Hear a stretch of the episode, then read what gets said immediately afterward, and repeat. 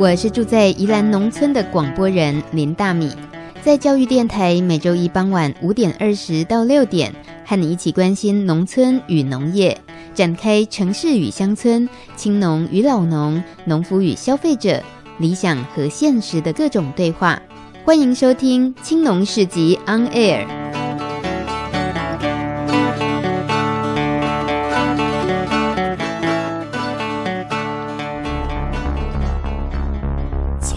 村看世界，看见新农村，舌尖上的农村。走开啦！欢迎收听农业新闻，我是主播林大美。今仔日国历是四月十六，农历是三月初一。第二十四节气当中，真紧已经要到谷雨了，就伫这礼拜拜五，三月初五。谷雨嘛是春天的最后一个节气哦。这个时节雨水量较侪，务农的朋友春耕拄好无闲甲一阶段，做落来田里的农作物拄好需要雨水来滋养，所以这个节气的名就叫做谷雨。不过，农民的工课就算讲是拄着大雨，定定嘛是无休困的。若是不幸发生意外，伫过去是无职业灾害保险来保障的。不过，为今年十一月份开始，就有新政策启动啊，有农保的农民拢会当投职业灾害的保险啊。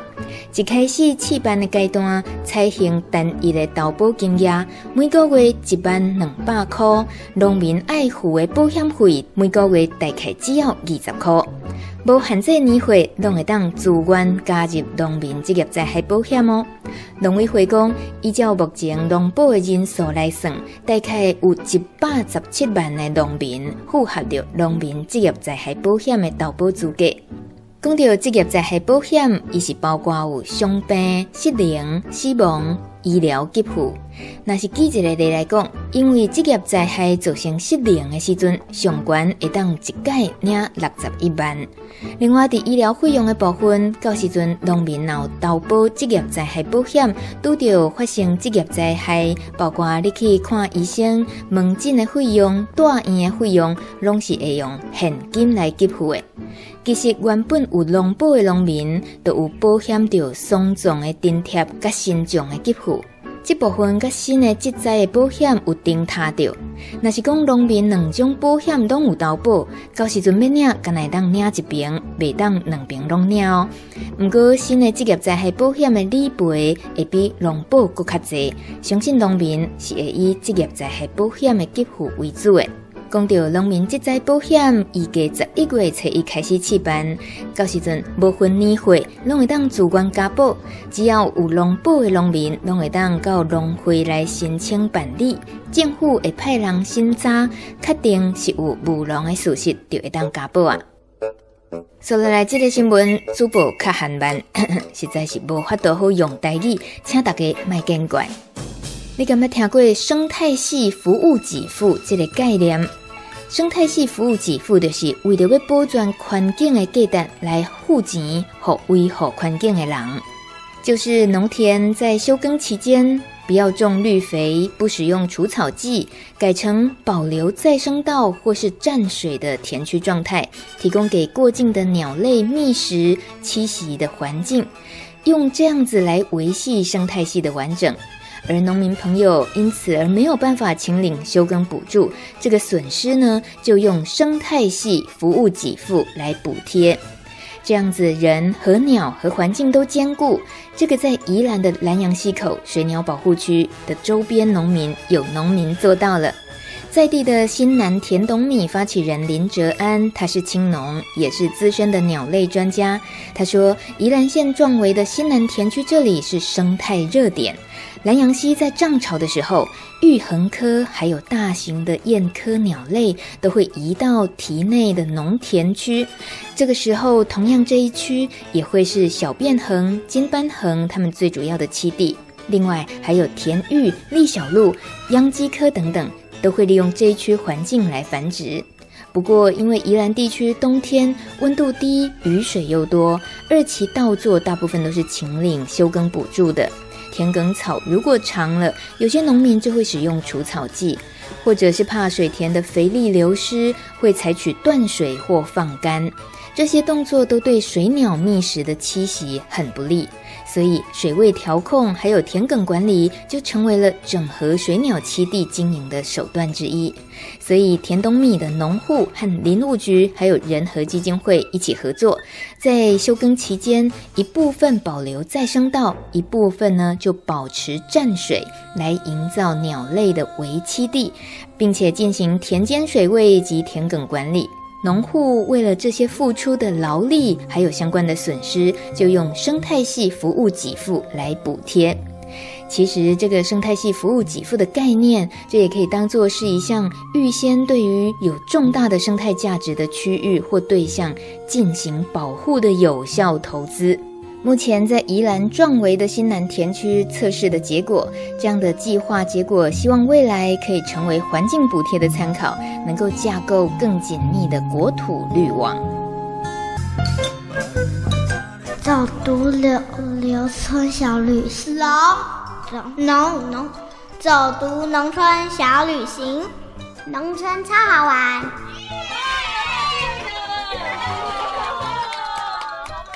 每次介绍农村小旅行，好像都是大米自己去玩，或者呢，就是推荐给各位听众朋友们找时间自己去玩。但是这一次不一样了，这一次是我们一起去，跟着广播去游学。这是由国立教育电台和农委会合作举办的农村好好玩的系列活动。活动时间就在四月二十七号中午十二点到傍晚六点半，从台北出发，活动一切免费。这次的活动，我们要到宜兰壮围的新南田董米的产区，看看农民朋友们他们如何打造生产者、消费者还有田间生态都能够开心快乐的多赢的局面。而田董米的创办人林哲安也是大米的好朋友，他也会为大家做生态导览，看看他们既是水田，也是丰富栖地的田埂。还有，你知道农夫怎么管理水位吗？大米从小就听到爸爸说：“哦，我要给孙餐醉啊！”哦，孙餐醉到底是什么大学问？我们也可以顺便学一下。下一次路过田间小路的时候，自己也不妨可以假装一下：“嗯，我马是来孙餐醉，来学习怎么样看懂一些美感。”认识完新南田董米这个产区之后，我们还会到宜兰的二结谷仓稻农文化馆，这是宜兰县内仅存的谷仓，非常复古，而且保留的非常完整。整个谷仓的运作，还有传统碾米工厂的设备都保留下来，而且也会有详尽的解说。透过这两个活动，你可以看见我们每天吃的稻米，它是怎么样生产的这个所有过程，还有现在的生产方式跟过去的生产方式，刚好可以做个对照。这么棒的活动有完全免费的，所以要报名要快哦，一律都是采用网络报名的方式。大家可以到教育电台的官网，或者输入关键字“教育电台报名网”，就可以看到这一次跟着广播去游学的活动了。四月二十七号的这个活动，欢迎大家都有机会参加。如果这一次来不及，没有抽签抽到你的话，也不要失望，我们下半年度还有一次机会哦。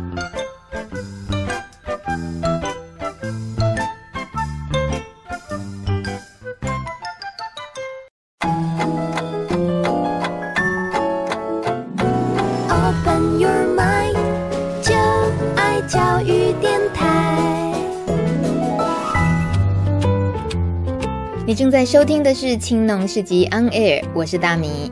今天的节目来宾是林万贤先生，他是在宜兰礁溪长大的小孩，家里头世代务农，种植水稻。不过他自己却是在八年前花了好大一番力气，才如愿成为全职农夫的。这故事说起来蛮曲折的。今天带大家听故事的场景，直接来到万贤哥的晒太阳农场。这一个实现了多元耕种的农场，水稻、蔬果都是有机认证的。然而，他多年来坚持的友善耕作标准，甚至比有机标准更严格。而启发他的人就是李宝莲阿宝女士，让他这个农家子弟对土地、对自然的思考都起了巨大的变化，进而创立友善种子这个品牌。我们一起来认识这位喜欢打赤脚的农夫，也勇于尝试、很纯真幽默的林万显先生吧。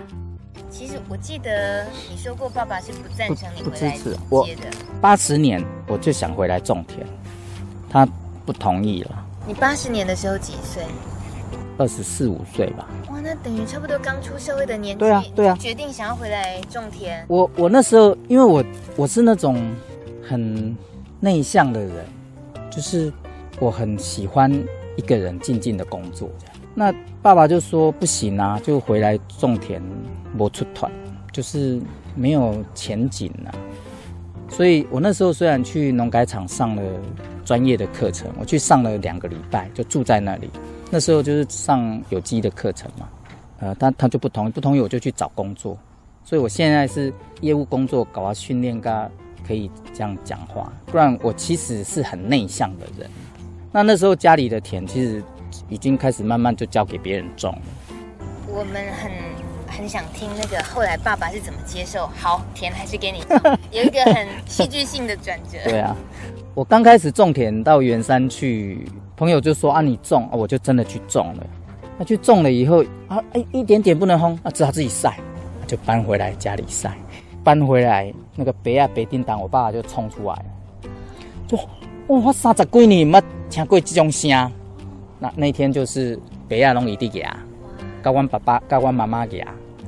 啊，就谷子就晒好了，晒好以后，我就动了一个念头，我想说，家里的地也得想办法嘛，所以我我也没拿去哪里放，我就把它放在餐厅，装成小袋子干的，放在餐厅。其实那个谷子有香味，然后每次吃饭我就跟他说，哇，真香哦，我们在上妈逼，啊，就每天这样吃饭，因为吃饭每天都要吃啊，他就每天说，每天说，他就说啊，好来好来来去讲去讲。所以这块地就这样收回来，收复失土。对，那收回来算光复吧。以后就我每一年都负担着一种压力，因为那时候他年纪比较，就是行动比较方便，他比较不会累，他就会每次来看。啊，你这田安尼没晒啦，哦，哎，安尼哎，安尼哎，安尼。最近他就比较没办法，所以我就为所欲为了，才会弄那个。拖墩啊，和草和和迄个啊，外口这有冲几条沟，我们等下去看那个鱼钩。哦，设设鱼钩给鱼玩耍，设土堆给鸟玩耍。嗯，对，有这种田。胡嘎在林爸爸今妈卡不来家，伊妈姐也来了。他现在没有力气跟我对抗嘛。嗯嗯。那我刚回来的时候，他就说：“嗯，你这波用油啊，种不起来。”我当然会有意见呐、啊，我就问他：“那你五十年左右，你根本就没有农药啊？”你是安那种？像昨啊，你拢无种吗？拢免种，拢拢板单吗？不会啊，他也是种啊。他就开始讲哦，因鬼产鹅啊，哦，多累啊！整整个田区都是产鹅啊，野吃菇。我以前在捡野吃菇，就是趴在地上，然后 Q Q Q Q Q 啊，就一堆啊，拿回去卖我妈妈。卖妈妈？小孩子嘛，啊，他他就看小孩子在啊玩玩玩，没事无所事事，啊，你去产呢，去 Q 产鹅啊，等来卖我。他田的话背，等下妈妈背了，要创什么？单调啊！我爱就是爱有囡仔有工课通啊做啊。他就说他当时为了产蚵仔这件代志，当时农药刚来的时候，他就不相信呐、啊，因为没有他不没有用过嘛。啊，就听人讲，你这好用诶。伊讲，啊无一个讲两个讲三个，啊无用看。第一讲用落就开胶啊，无效。伊讲啊，你搁等者。第二讲，诶，产蚵仔叶啊换去。第三缸转内了，一共从此以后他就开始农药了，太好用了。他以前哈、从那边这样走到这里，再走回去，一抓收来吃一粒卵，过收到等于过吃一粒卵，赶快做做卡细细等于吃饭，一再去。他说抓落去哈，规区拢唔免做，用盐。嘛无卵通吃。啊，重点就是他节省了他很多的时间。那我就问他，我讲啊，你卡咁忙紧？伊讲嘿啊，都开始卡会烂。伊讲啊，毋过通啊，毋免安尼烧田蚵啊，两工啊就好啊，凊彩。拄头开始伊就讲无药啊，种袂起来。那我就甲讲啊，无你即马食这无药啊，种起来是安怎来？伊就点点啊，啊就一次两次这样抗争。主要我们自己要坚定呐，你很坚定，他就感受得到。以前的农夫他守着他的田啊，种他上一辈留下来的东西，没有新的东西。现在农夫他他得不断的学习，才能够符合现在的需要。比方说，你要用有机栽培，那怎么栽培？把朴门加进来，把自然农法的一些元素加进来，然后又把环保的元素加进来，各种元素要加进来，那这可不是一个。简单的养成可以做得到啊，他需要自己有计划的学习啊。嗯、我觉得农夫不容易。嗯。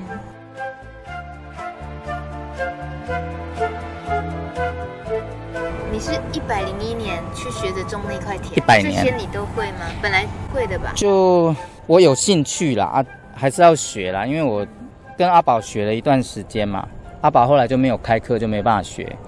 那我就跟着他做守护一兰工作坊，其实，在工作坊里头也学会很多事啦。好，对环境的概念啊，或者是呃，怎么想友善这件事情。你看那个土堆有没有看到？对，那个都是为了小鸟做的啊。我爸说：“哎、欸，你要有较凶悍嘛。”我我我讲我甲试看，我有做迄土墩啊，我拢有甲练嘛。讲你会使来大呢，袂使生外丢啊，爱搞我倒假雷啊。哎，你听听看，在水田边做土堆，好让彩玉和红冠水鸡躲太阳和繁殖，还要跟鸟儿打商量啊？好吧，万贤哥，你真的很有赤子之心。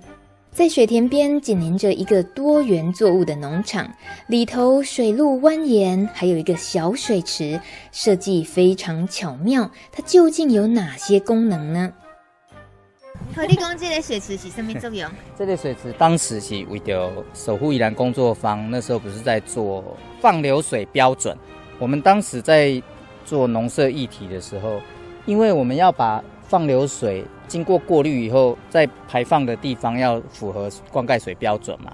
那你生活废污水要符合这个灌溉水的标准，光是前后一百米根本没有办法过滤到完整。甚至于现在的农舍都是，我就盖在路后面一点，中间出去管子一接，连五十米都没有，而且是用管子，所以我就我的水是从那边这样绕出去，再绕过来，然后再绕过来，再绕出去，然后再绕过来，然后再绕出去，这样大概应该有两百五十米吧。那这样子来做灌溉水标准，应该就。比较没问题，当时是为了这件事情，但这一做以后就发现，哎，还有些好处。我这里就有很多水环境，所以里面的作物就会变得很丰富、很多样化，而且物种也很多样化。比方说蛙类，他们就最喜欢这种环境啊。所以原棒现在来了。是的，原棒就是良好生态环境的指标。万贤哥赤脚走在农场里，继续为我们介绍这里丰富多元的植物面貌。现在很多啦，我慢慢的增加，我这整条都要做豆瓣菜。那这豆瓣菜一种就有得吃了。进这你看，采收诶。对对，这条都进这它采收，这是金针，这是鱼腥草，这是夏枯草，这个是菖蒲。芋头，光这这里这样就有这么多种，这都可以收成，而且有人买。没错没错，绿意盎然的农产里，每个农作物几乎都进了万贤哥和家人的肚子里。没有啦，如果你想买到友善种子的农产品，到礁溪著名的铁道生活小铺也是可以看得到。再说到它的水稻不怕福寿螺，因为呢，他有养一群鸭子员工，就是一般我们所说的鸭尖稻。鸭子到底是怎么样帮农夫除福寿螺的呢？能够根除吗？大家应该都很好奇。而什么才是真正的友善耕作？万贤哥也很有见地。叭叭叭叭叭，这是鸭子很容易理解的声音。它就吃里面的福寿螺。从小他就吃，大概一个月的时间，可以吃得干干净净，所以我才说你们在圆山那边应该是几甲地哈，大家整合一下，然后围网啊，这鸭子就吃这附近，这样就不用再手捡了，很干净，而且鸭子的效果目前最好就是鸭子，我养过青鱼，我知道那个效果，因为青鱼它的肠胃哈能容纳的福福寿螺的量是很少的，再者它有鸟害啊，对青鱼来说是有鸟害的，而且青鱼它的它需要的水深不是水田的水深，所以那时候我在看，我们有伙伴在在买青鱼的苗，而且是放养在水田，我就知道那个一定是没有办法，大概都是先被吃光光比较多，所以如果有大概十来个人，然后大家一起养一组鸭子。的杂架就可以大概吃一甲地。我来工作的时候，我就把它放了，它就，它只要听到我那个叭叭叭，它就来，啊，就顺着那个路就很很容易就下去了。吃到结束以后，有一天我就发现它在水沟里，它下水沟了，那就表示我的田里头福寿螺已经不够它吃了。它在水沟里多的是福寿螺呢。一个月这一块大概五分多地这样，从小开始吃。都 OK，但是他们当时小的时候，那种这么大的螺都没有办法吃啊，那只能吃小螺，大螺就是我手捡。那你等到它明年再吃的时候，这一批就长大了嘛，大小螺它就都吃光了啊，吃得干干净净的。我倒是没有想到根除这件事了。其实很多东西都这样，你只要能数量控制，它的危害就不大啊。福寿螺之所以会造成危害，是因为它没有办法控制。就是人力要花很多才能控制。我们过去都是习惯性的使用非常简便的方法，就是除螺药或者是苦茶粕，它就是不够友善啊。苦茶粕可以用，我们现在也有很多农友在使用，但它其实是一个不够友善的产品啊。虽然有机验证的标准它是允许的，可是它不够友善，因为它除了除福寿螺、田螺。呃呃，小鸠雷、拉、鳝鱼，它都一并除掉，这一点都不友善。所以，如果现在在使用福寿呃这个苦茶粕的农友，就会比较期待说，他可能在量上面可能要稍微控制一下。我都可以接受农友用自己的方式去操作他的田区，可是他得思考对这块土地其他的原住民，我们能够给予多少尊重。我们只是负责掠夺这块土地的人，但其实还有很多住民在里头，我们得给他一些尊重。你对于这些住民这样子的尊重，或者是放在心里，这是呃中年过后的事情，还是从小你在这一块？我不知道吧，阿宝吧，阿宝，对，都怪阿宝。阿宝给了我很多负担，我印象非常深刻，是有一天他在谈那个孟山都这件事情。我是听到他在上课哦，已经快要受不了了，就是很闷这样子，啊，我就去找他，我说：“哎，阿宝你，我听课的人都难受成这样啊，那你怎么可以接受？”他说：“对啊，所以你得做一点事情，这样，就就，所以我就开始做一点事，就一直到现在。”那那个是被启动的瞬间。是。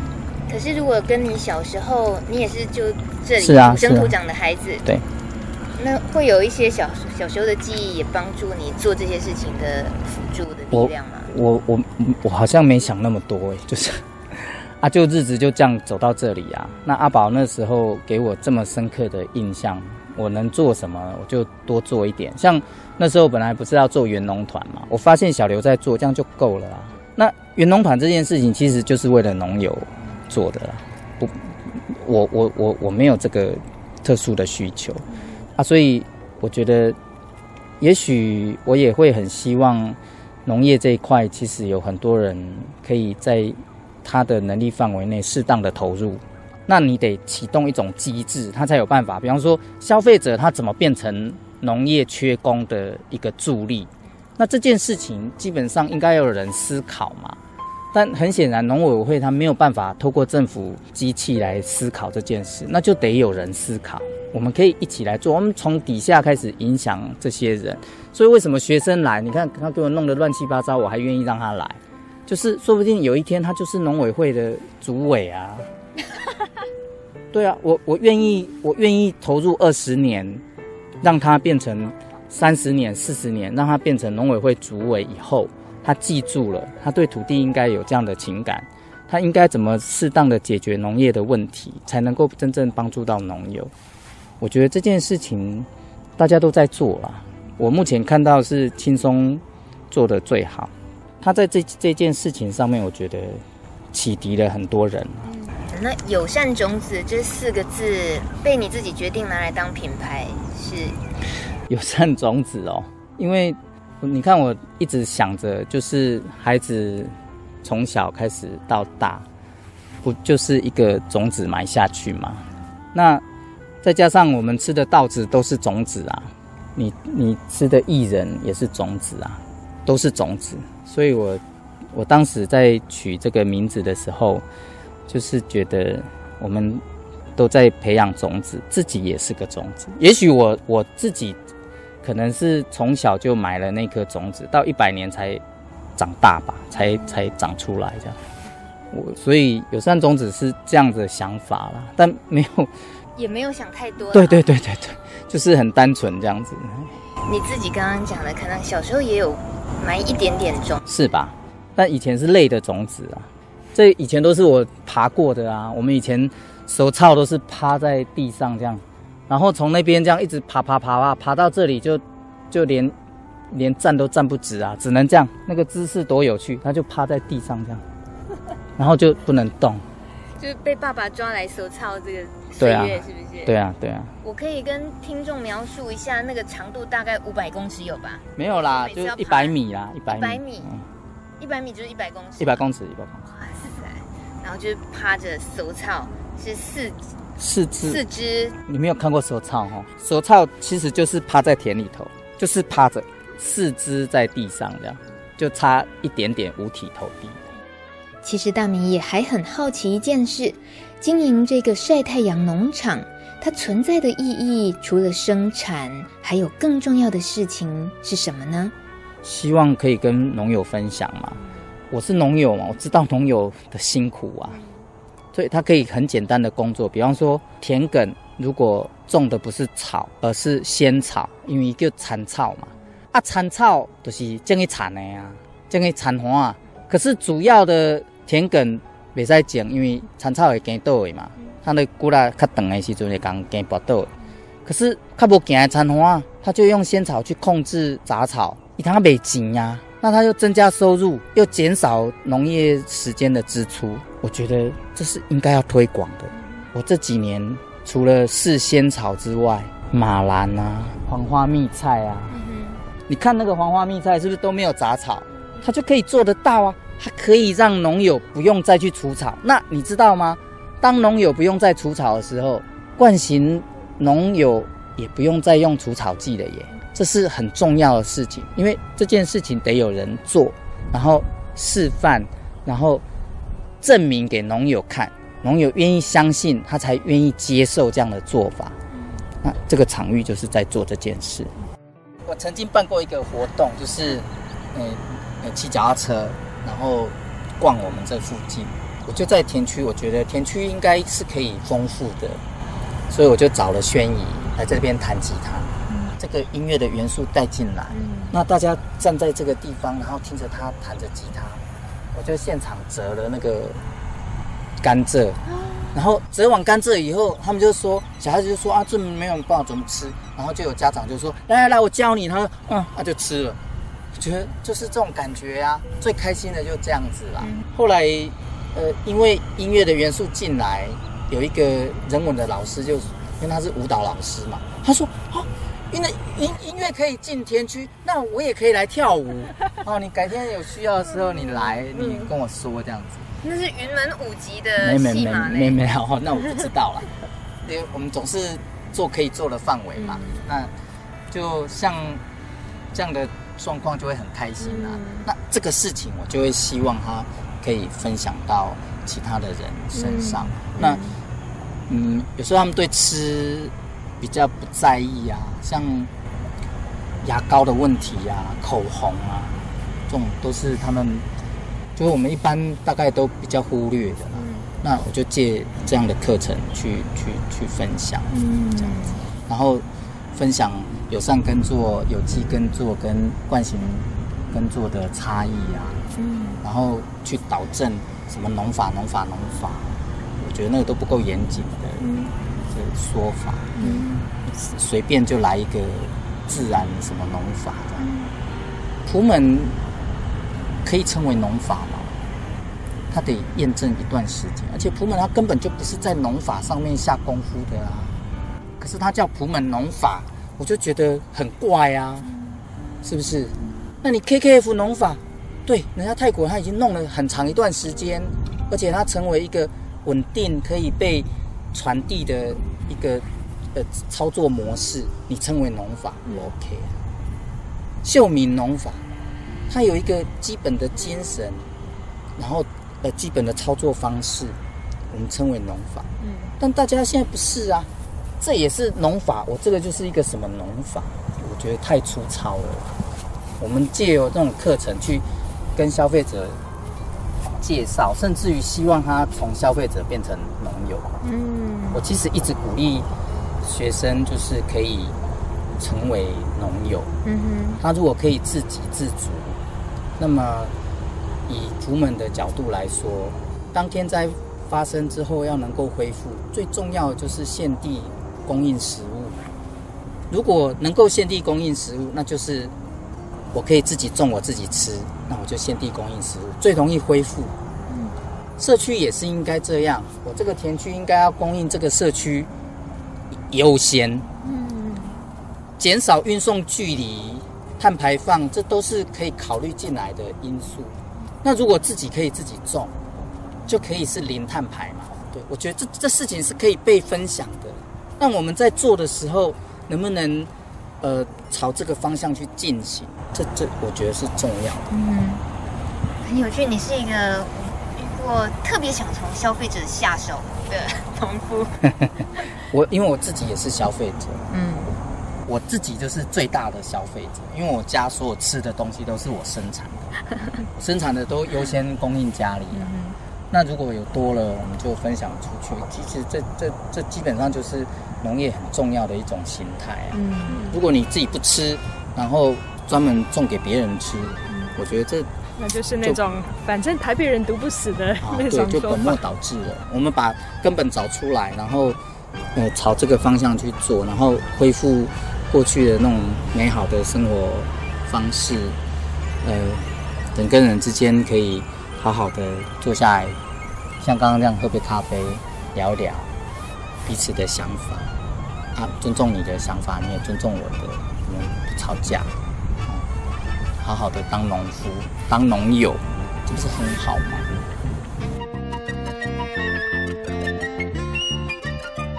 你一家三代，金马龙大聚会啊，大聚会，那是大聚会，而且一家三代都对务农有兴趣的，恁囝金妈妈。家己嘛，种教我种比你更较大，这款代志，你有个周记无？你有上演上一代对待你的戏吗？又当然不可能啊！我们多舍不得发生这种事情。我们现在是承上启下，以前老人家对待我们的，我们尽量不要变成孩子的负担啊，就是给他一点空间啊，他在找自己嘛。我们何其有幸到这个时候从农，以前从农是生活条件很不好，从农是被逼不得已。现在从农根本就退休生活嘛，啊，所以我致力把过去的农家生活恢复，用现代的生活条件来享受农家的生活。其实，这不就是很多人追求的吗？那我们就长在这个时代这么幸运，怎么可以不好好的把握一下？一般父母的观念会觉得孩子啊，从小就要培养竞争力啊，需要呃读多少书啊，去转换过多少职场磨练这些。